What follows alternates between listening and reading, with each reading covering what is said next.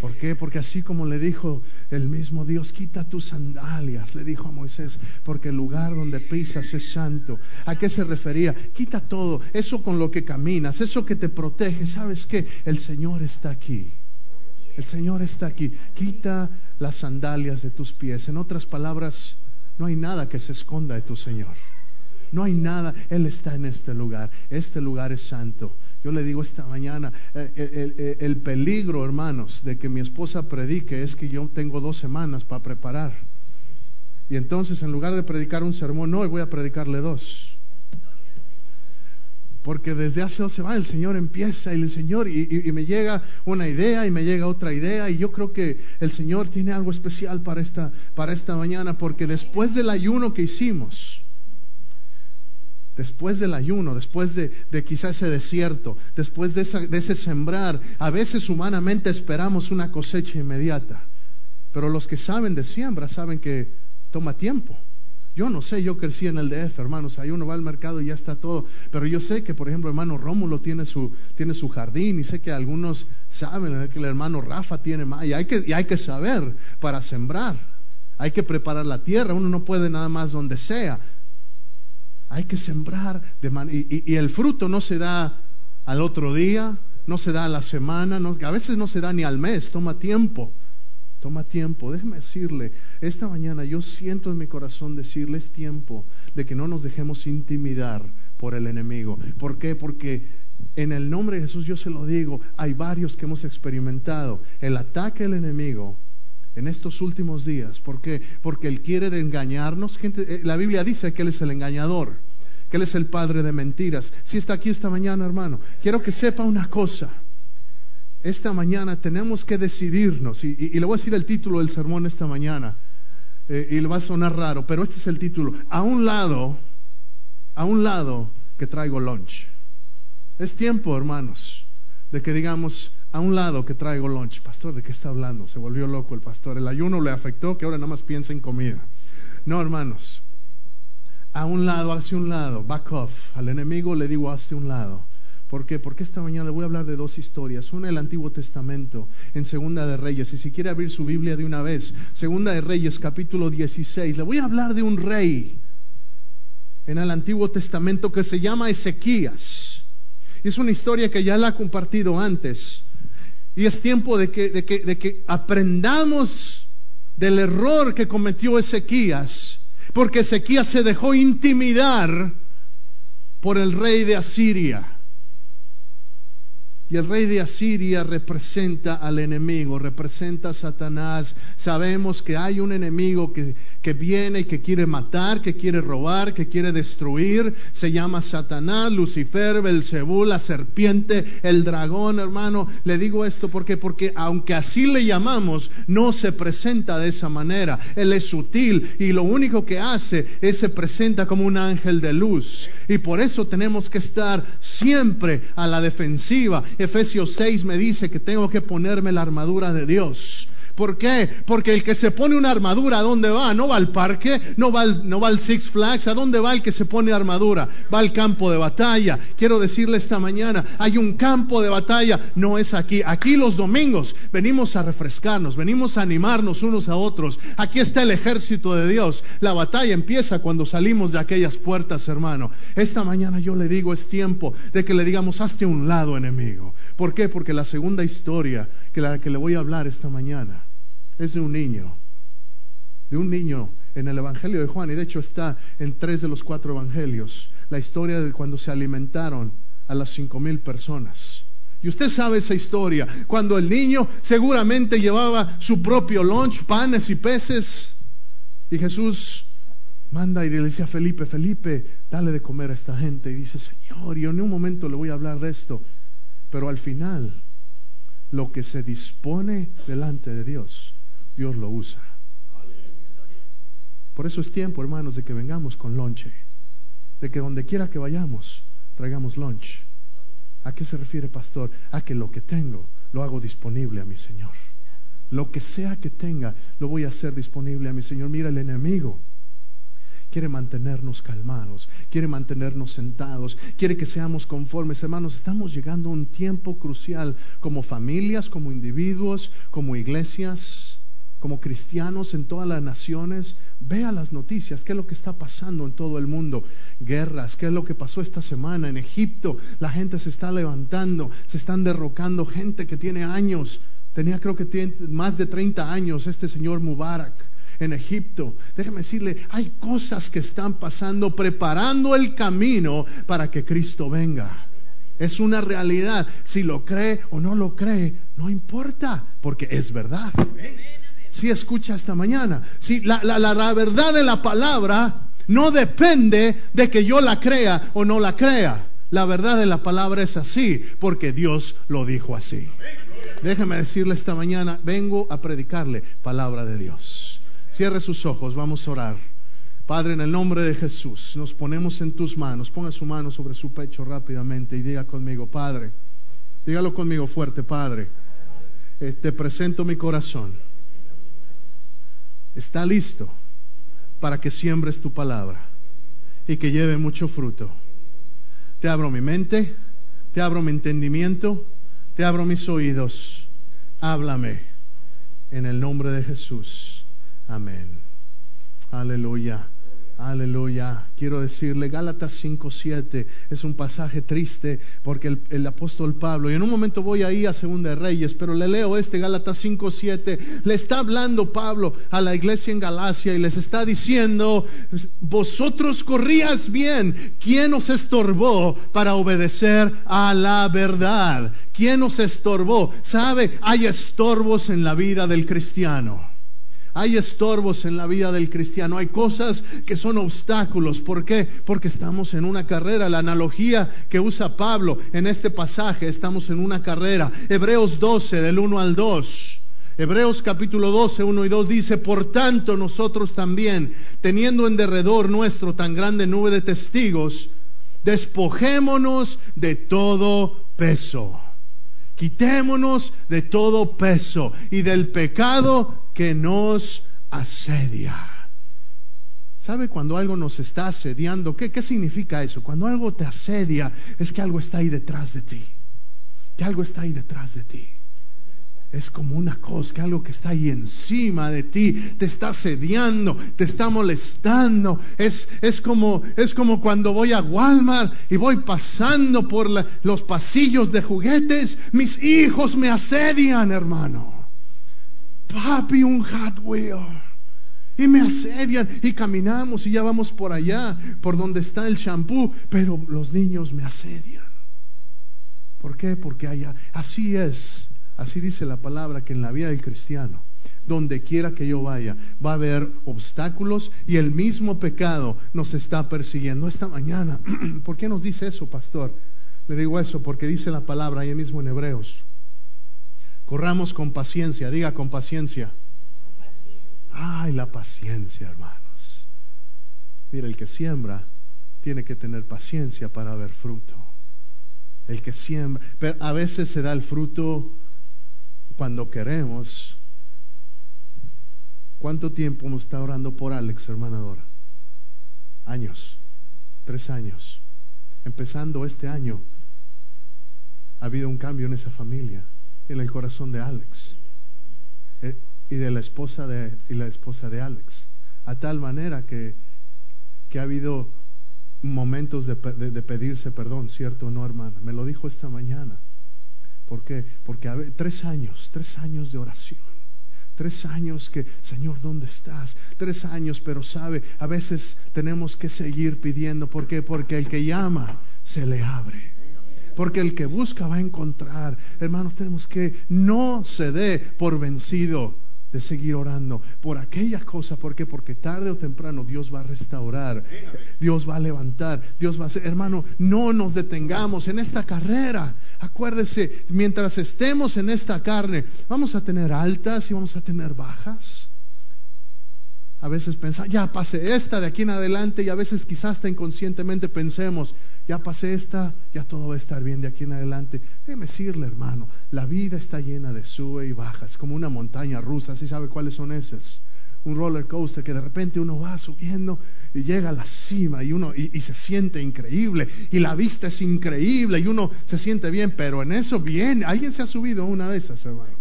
Hermano, cuando uno va de bajada, hasta siente que se le salen cosas y quiere uno agarrarlas. Hay algunos que bajando sí se le salen cosas, se le sale el lonche. Pero en esta vida, hermanos, vamos a tener altas y bajas, sí. Entonces, ¿de qué sirve? ¿Cuál es mi esperanza? Mi esperanza está en Cristo. Mi esperanza es que yo no soy de esta tierra. Mi esperanza es que todo esto es pasajero. Mi esperanza es, es, es, es, ver, es ver en Facebook que Ariel escribió y que me dice, mami, me voy, me voy otra vez. Me voy otra vez de misiones, acabo de regresar y le manda y dice, mami, me encanta mi trabajo. ¿Cierto no lo dijo? Lo escribió, me encanta mi trabajo. Sí, lo que el enemigo quiere hacer para maldición y para destrucción, Dios lo usa para bendición. ¿Quién hubiera dicho, este, este Arielito que aquí de repente estaba con luchas y todo? Esta situación que, que, que, duele. ¿Por qué? Porque cuánto más no lo quisiéramos aquí, ¿cierto o no? ¿Cierto o no? Pero Dios está usando esto. ¿Por qué? Porque en el plan de Dios hay un propósito. Siempre hay un propósito. Nada pasa, escúcheme bien, nada pasa porque sí, nada pasa porque, porque, bueno, esto me pasó, me tocaba la de malas. Entienda, los que estamos en Cristo, todas las cosas nos ayudan a bien. Todas, hermano. No importa, aún el dolor, esas cosas las podemos usar para recibir bendición de Dios. Ese es al Dios al que servimos, hermano. Mi gozo no está en mi circunstancia, mi gozo fluye de adentro. Mi, mi, gozo y su gozo como cristiano, escuche bien, no depende de mi circunstancia externa. Mi gozo el gozo del Señor es mi fortaleza. Viene de adentro, viene de adentro. Aleluya. ¿Qué es lo que dice? Ahí dice, puesto los ojos, dice, corramos con paciencia la carrera que tenemos por delante. Puesto los ojos en Jesús, el autor y consumador de la fe, el cual por el gozo puesto delante de él sufrió la cruz. ¿Por qué sufrió la cruz? Porque él vio el gozo que estaba más adelante. Cuando usted esté pasando por la prueba, usted no vea la prueba, vea el gozo que viene después de la prueba. Dice la palabra que menospreció el oprobio y se sentó a la diestra del trono de Dios. Pero va a haber situaciones, hermano, que a veces no vamos a poder controlar. Segunda de Reyes, capítulo 16, y no lo voy a leer todo, voy a leer nada más algunos pasajes porque es una historia de, tres, cuatro capítulos, pero empieza en el capítulo 16 sobre el reinado de Acaz. Acaz era el rey de Judá, era un muchacho, tenía 20 años, tenía 20 años Acaz, y dice la palabra en el, en, el, en el, capítulo 16, versículo 2, cuando comenzó a reinar acá, era de 20 años y reinó en Jerusalén 16 años y no hizo lo recto ante los ojos de Jehová, su Dios, como David, su padre. Antes anduvo en el camino de los reyes de Israel y aún hizo pasar por fuego a su hijo, según las prácticas abominables de las naciones que Jehová echó de delante de los hijos de Israel. Asimismo sacrificó y quemó incienso en los lugares altos y sobre los collados y debajo de todo árbol frondoso. La palabra nos dice este hombre era un hombre que se dejó llevar por la cultura. Era un hombre que se dejó llevar por su circunstancia que lo rodeaba. Era un hombre que se dejó ir, que aunque tenía buen ejemplo, se dejó llevar por aquellas cosas que estaban en su medio ambiente, en su alrededor. Por eso dos cosas importantes le digo, y esto es así como un paréntesis. Padres, el ejemplo que demos es invaluable. Yo no sé el ejemplo, la Biblia dice que no anduvo según los pasos de su padre David, pero sabemos que David, con todo y sus errores, como usted y como yo como padres, con todos nuestros errores, dice la palabra que tenía un corazón como el corazón de Jehová. Y, conocemos las historias, pero tenemos el libro de los salmos también. Y podemos leer y podemos darnos cuenta de un, de un verdadero adorador. La otra cosa que tenemos que cuidar es, tenemos que siempre orar por la salvación de nuestros hijos. ¿Sí me escucha, papá? Mamá, tenemos que orar por la salvación de nuestros hijos. Qué gozo es ver a Lucas, ¿cierto no, varón? Y me decía que a los 17, ahora ya 18 años, está en los caminos de Dios.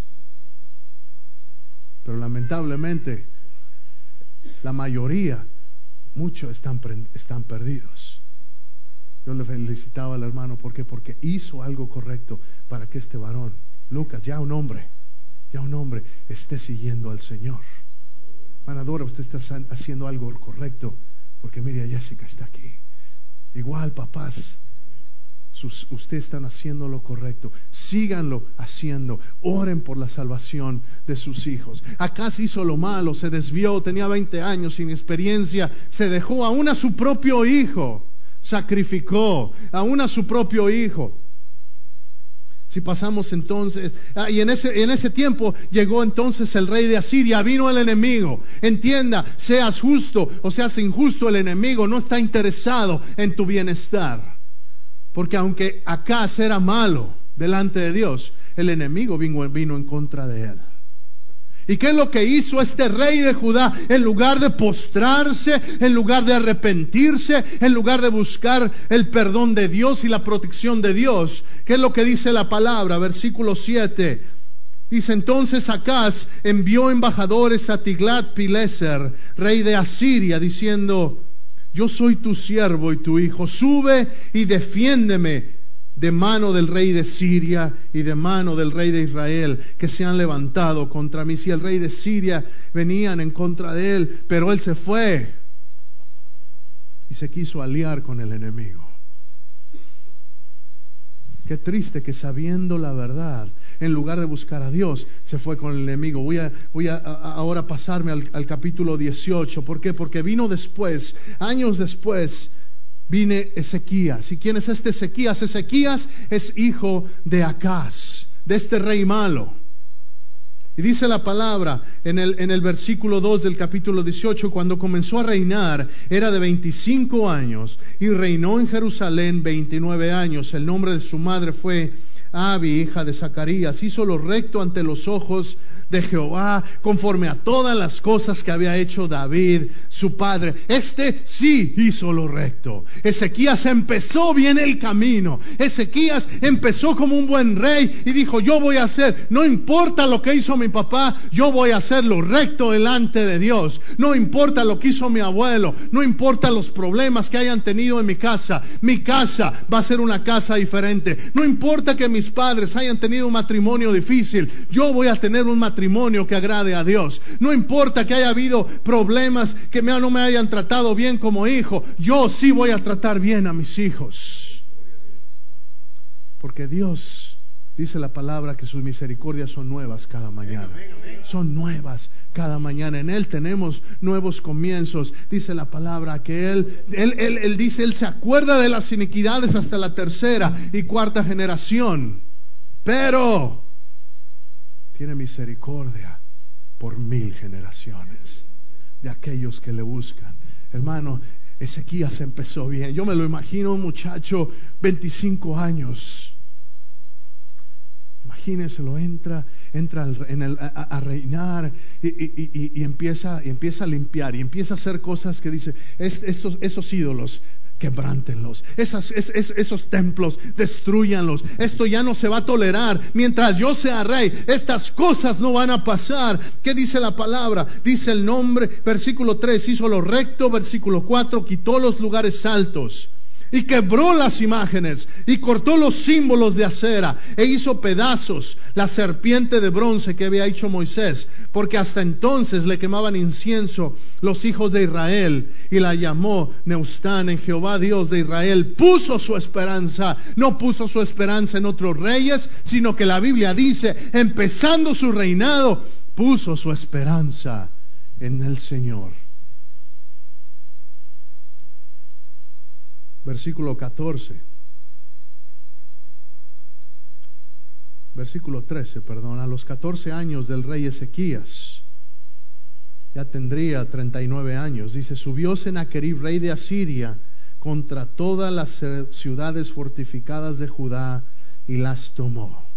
Una vez más viene el enemigo, sí, mira, no importa en qué condición estés, el enemigo va a querer venir otra vez. Ezequías, 14 años de estar haciendo lo recto, 14 años de, buscar al Señor, 14 años de hacer, de, de, destruir todos los ídolos y viene el enemigo. El enemigo viene y nos toca y nos va a tratar de intimidar. Eso es lo que le quiero decir esta mañana. Por eso es importante que le digamos a un lado enemigo. Pero ¿qué hizo Ezequías en lugar de hacer eso? Versículo 14. Entonces Ezequías, rey de Judá, envió a decir al rey de Asiria que estaba en Laquis. Ezequías le mandó decir, ¿a quién, ¿A quién le mandó decir esto? ¿A quién? Al rey de Asiria, al enemigo. Mire lo que le dijo al enemigo. Mire lo que le dijo al enemigo. Dice, yo he pecado. Apártate de mí y haré todo lo que me impongas. Qué momento tan trágico en la vida del rey. Porque después de haber vivido 14 años, se presenta el enemigo.